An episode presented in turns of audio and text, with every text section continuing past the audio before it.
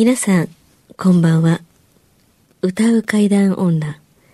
日月陽子です。怪奇レスラーならぬ怪談大好きプロレスラー、松山勘十郎です。階段を集めて47年。怪異収集家の木原博勝です。この番組は、オカルト番組でも、心霊番組でもありません。怪異収集家である作家の木原博勝さんが、実際に直接取材した実話怪談を語ります。日本で唯一の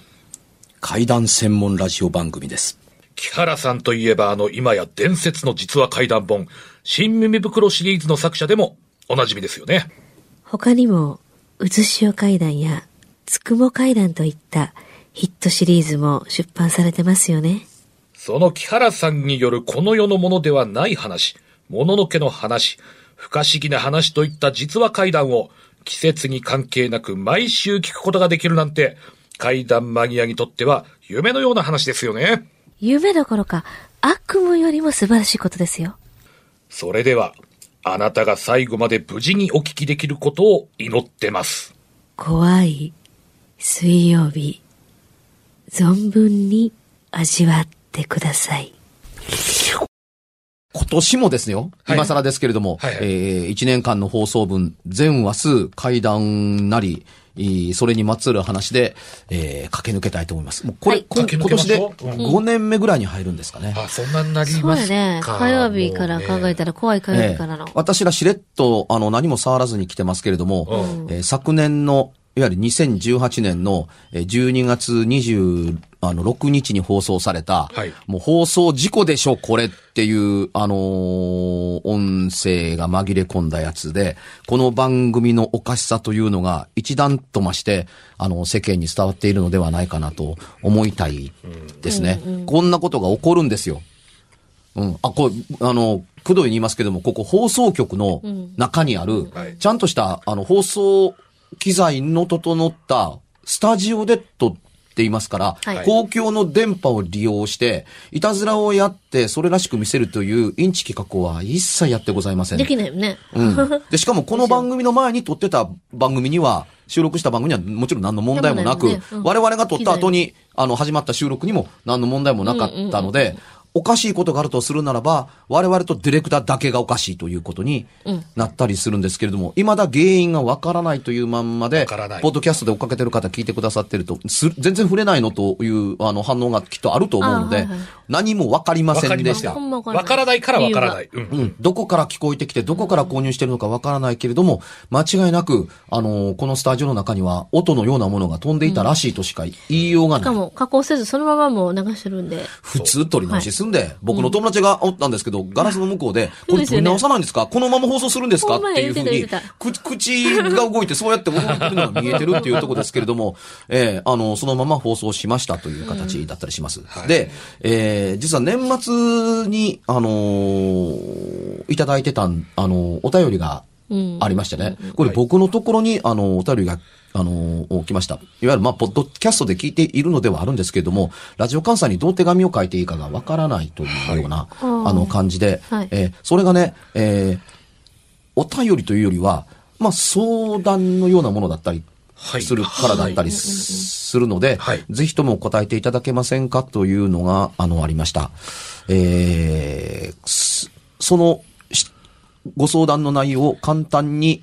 まとめると、はい。ご自身が長く住んでおられる家は、はい。あの、池を埋め立てて建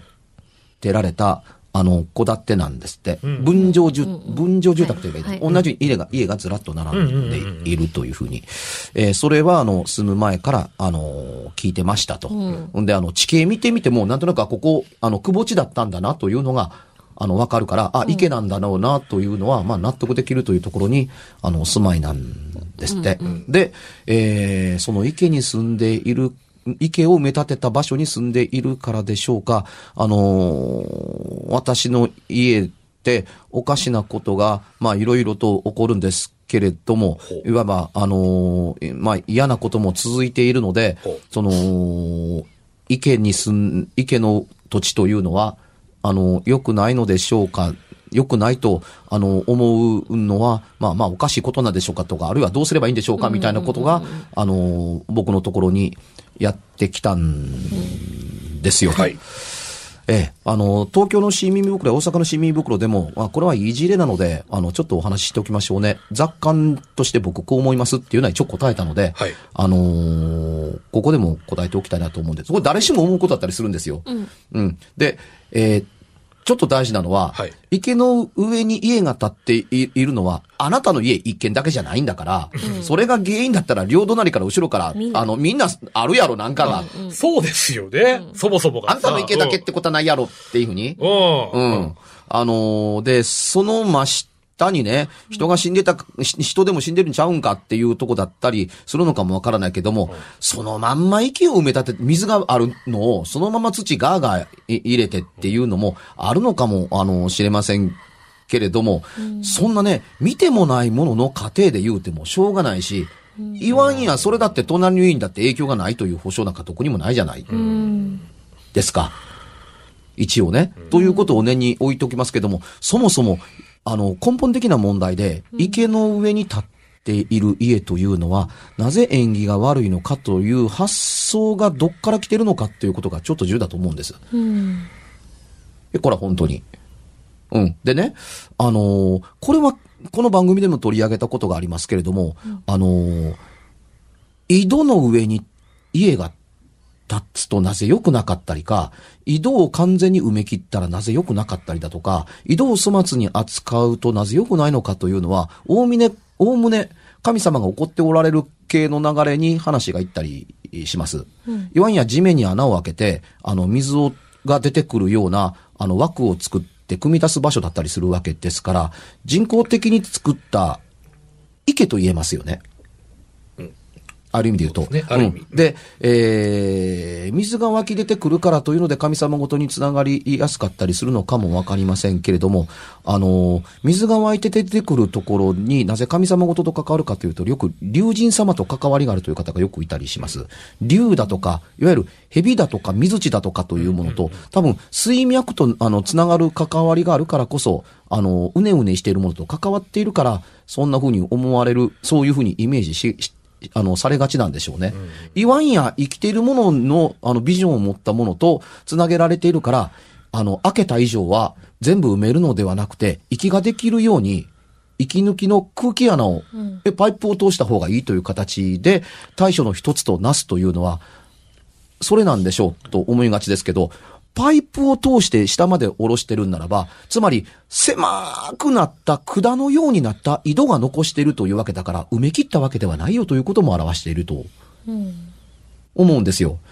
一方ね、一見は埋め立てられた話がこうやって出てきますけれども、ほな川はどうやねんと。ああ。ね。でね、えっ、とね、川もやっぱり増水すると暴れ狂う、うねうねしたものだから、まあ、ここにも、そのね、あのね、あの、竜だとか、あの、水地だとかの、あの、化け物のビジョンと重ねてしょうがなかったりはするんですけれども、あの、川があったところと、あの、蛇神様を信仰しているところの川の、川から、川のあるような場所、水の出てくる場所には、面白いことに古代からね、あの、蛇行剣というのが、あの、発掘されたりします。蛇行剣。うん。蛇が行くと書いて蛇行。うねうねうねうねしている。ああはいはいはいうんつまり、刀なんですけど、直刀ではない、まっすぐではないんですよ。あの、S 字型を何度も繰り返すようなうん、あの、刀が発見されてるんですよ。へえ。あのーいわゆる、ヤマタノロチがあった、あの、伝説があるような、あの、島根だとか、はいそれから同じ蛇神様を祀っているような流れを組む、というか、あの、蛇を祀っている、あの、諏訪湖の周辺の遺跡からも蛇行剣というのが発見されてたりします。これ、実用性ゼロです。刀として。そりゃね。そりゃそうでしょう作り方もめんどくさいな。まあ、めんどくさいですうん。まあ、切れ、切るための刀じゃないものが埋められてるんですけどもうん、これは、あの、川をの何らかのものを沈めるために捧げられたものであるんでしょう。あで、一方、池はね、あの、そこらの池はないですけれども、あの、高い山にある上、上高地みたいな、高い山の合間の中にポツンとある、あの、池があったりします。うん。あのーどういう意味で神池だとかって言われたりするんですけども、まるで神様が田んぼを作ったかみたいに、あの、あぜ道の世の中に池、池がいっぱいあるようなところで、このような池の底から、あの、銅鏡がたくさん発掘されています。銅の鏡？はいはいはいはい。これはね、あの、水面が、を覗くと自分の顔が見えるでしょ？はい。うん。つまり自分の顔が映ったり、天が映り込むものに神が宿るという鏡と同じだから、鏡になぞらえた池に鏡を沈めて奉納するということと、あの、か川のようにうねっているものに、川のようにうねった、あの、刀を、あの、沈めることも、あの、同じなんでしょう。どっちも水面が太陽を反射してキラキラ光ります。まあ、ですよね。で、池も同じように、あの、池も井戸も同じように、上から覗けば自分の顔が見えます。上から見たら反射鏡になるわけです。そこは、そこが黒ければ。えーなので、あのーね、神様に奉ずるものを沈めたりして奉納する場所であったりするということを水に対してこうやってるんですから、それをね、まるっきり奪い去るような、あの、おお土地で埋めるという、地面、土で埋めるということをやって、住み場所だとか、あのーね、奉納されてた場所に、つまり神様の居場所に人が、あの、足毛に踏んで歩くとはどういうことなのという考え方が根本にあるから、多分ね、池を埋め立てた土地に住んではいかんというか、池の神様の上を踏んで、踏みつけて歩いてるに違うのかという発想が、ガッチャンコして、あの良くないことが起こるというふうに考えがちなのではないかなと思うんですよ。家の中でも2階のある家の、あの、1階に、あの、神棚を置いたり、お札を置いた場合は、その天井に天と書いたり、空と書いたりする紙をペタッと貼って、2階はあるんだけれども、神様踏んづけて歩いてはいけないので、あの、天井が空で、上はないんですよということをやったりしますが、これをね、池になぞらえると、神様が住んでたところに天というふうにはものを貼ってるところなんかどこにもないのに、あの、人が、あの、畳の上をぐるぐる歩き回るとは何事やっていうふうに思う発想が長い間、あの、お、お、受け継がれていって、そもそも人の住むところじゃなかった場所に人が住んでるとは何事なんだっていうの、ううことを揶揄して、池が埋められてる場所にな、住むというのは、あかんこっちゃねん、神様怒りはんでっていうふうに、小言を言うじいちゃんが延々あちこちでどこにでもたくさんいることによって、理由も何もかもわからないけれども、わからなくなって、発想だけが定着したから、言わんや、いいことだって長年あったはずなのに、悪いことだけを原因を知ってるから覚えておくようになって、いいことさるっと忘れてしまった可能性があるとは思うんです。ああ、一気に斜面のしんどいな、何にもないのに。構成台もないのに。それでねであの、対処としてどうしたらいいんですかっていう話を言うとかんと、まあね、この方、ラジオ、あの、新耳には来てないけども、ラジオは聞いていらっしゃるので、あの、そんなに対処が心配だったら、あの見立てをすればよろしいと思うんですよ。で、見立てとは何ぞやというか、まあ一応、あの、これ、ラジオが最初に答えてるのではなくて、いっぺん本人に答えて、えー納得していただいた、あの、上で、ラジオで被せてるんですけどね、はい。あの、まあ正確に正直に言うと、あの、聞いてそのままほったらかしてラジオで答えますってインターバル開けるのは失礼ですから、うん。あの、本人が、あ、なるほど、オチはまあ後にしましょう。はい。あの、で、見立てでどうやったかというと、あの、おまあ、し知ってる人ではないので、あの、もしお庭があるんだったら、あの、黒い、あの、まあ、杯でも、あの、湯飲みでも、まあ、丼でもいいですから、真っ黒い器に水を張って、あの、庭に置いて雨が入らへんようにして水叩いておくだとか、家の中に、あの、真っ黒のその、今言った器に水を叩いて、どこか静かなところに置いとかれたらどうですか？え、それなんですのって。池ですよ。池がなくなった上に住んでおられることがそんなに、あの、お気になさるんだったら、池を再び作って見立てれればよろしいって。小さかろうが大きかろうが、池は池です。黒くて見えないところで、人が覗き込んだら顔が映るように、真っ黒系の、あの、器に水を叩いて、はい、新しいお住まいですっていうことを、あなたが認ずればどうなんですかっていうふうに。これがね、人の思い込み効果、プラセボのような、ような、あの、人の思い込み効果なんでしょうね。これをやったらいいことが始まりましたって。いいえ、心の中ではね、それは良かったなと思うんですけども、そうではなくて、あの、悪いことがもう起こらないと決まったら、今度はいいことしか記録、記憶しなくなってくるからっていう形で、スイッチが切り替わっただけやないかなと思うんです。実際に悪いことも聞くつもりはなかったし、いいことが何が起こったかも聞くつもりはないですけれども、はい。人の心の次第の解釈の次第で変わるということだったりするんですけれども、井戸に穴を開けるんだったらば、池の埋められたところに、ね、池がなくなって困るというのが何かに自分に触ってるんだと思うならば、家に触ってると思うんだったらば、ええ、池を見立てて置かれればどうですか？ここに手の一つも合わせたり、あの、おはようございますとか、今日も一日ありがとうございましたとやるだけでも、ね、それは池なのだと思って、あの、行えば、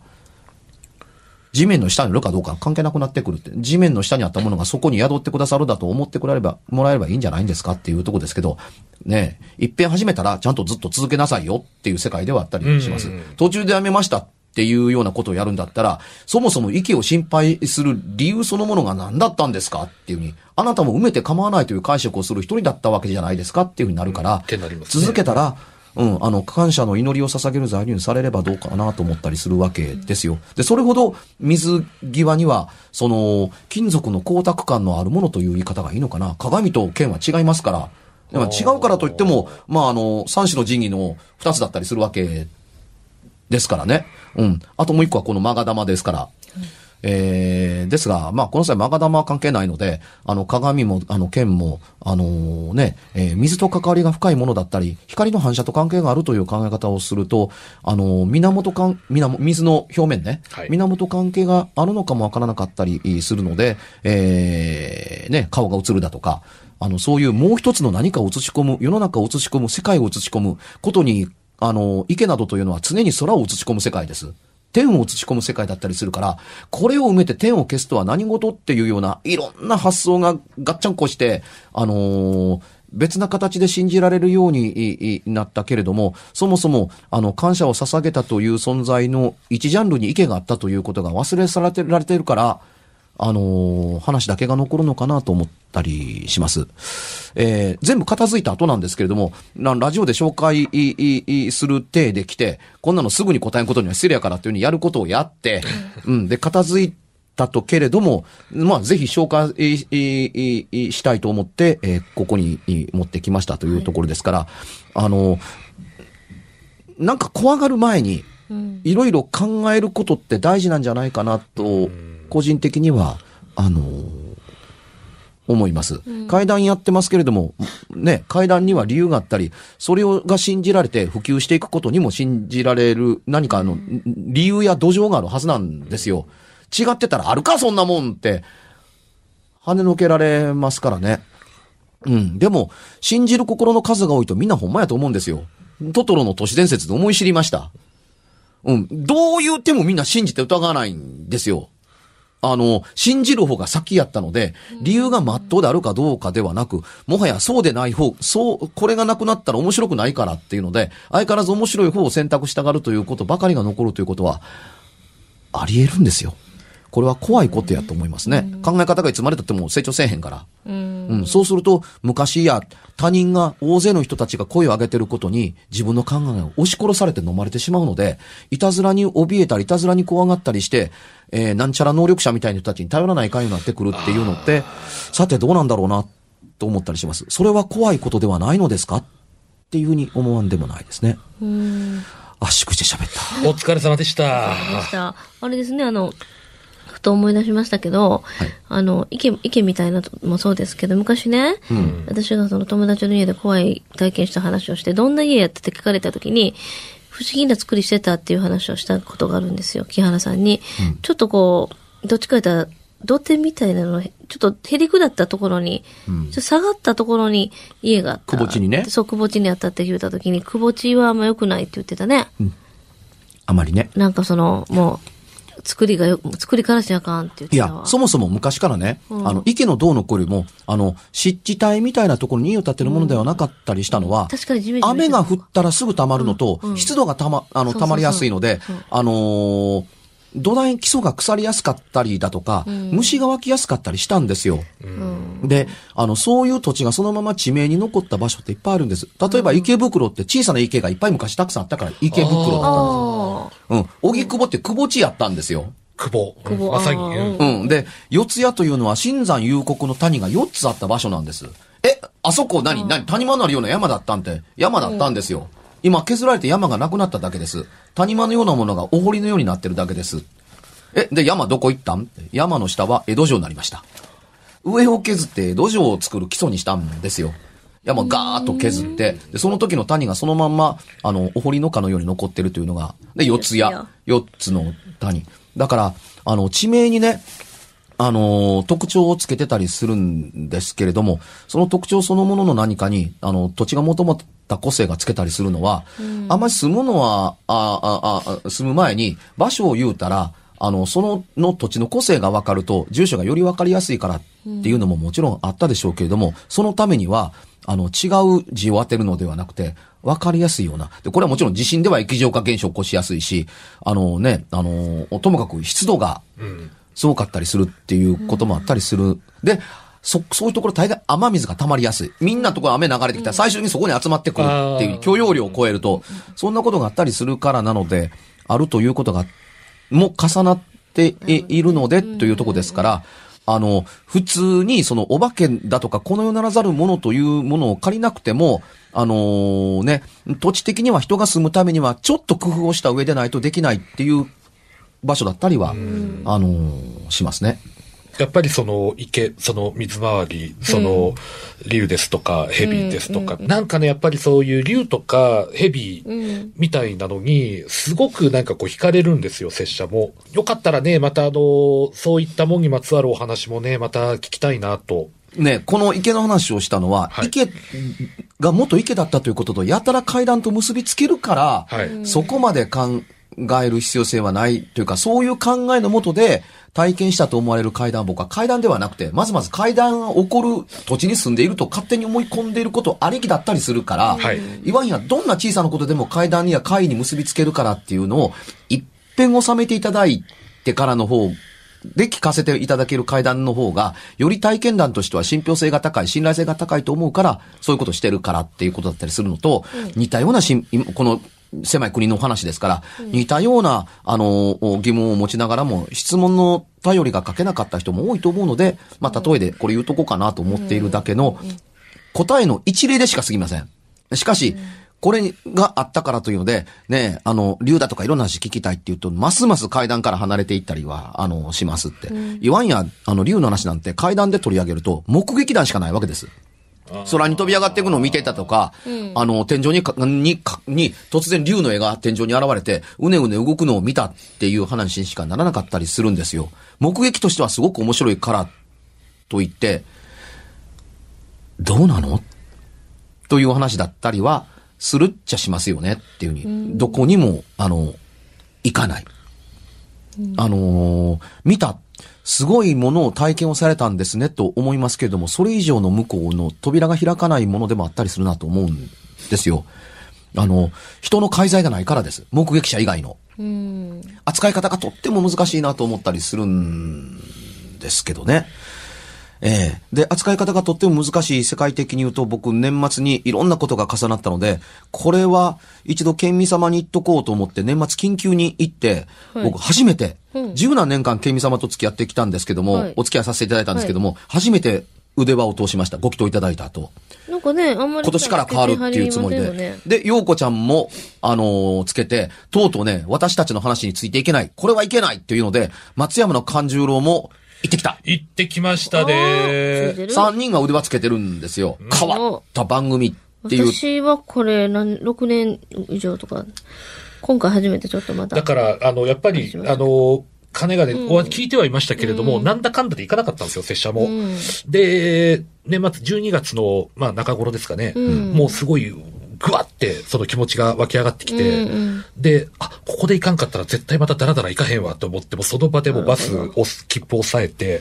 日帰りで行ってきましたよ。よう行ってきたね。神主さん喜んでおられましたよ。あ、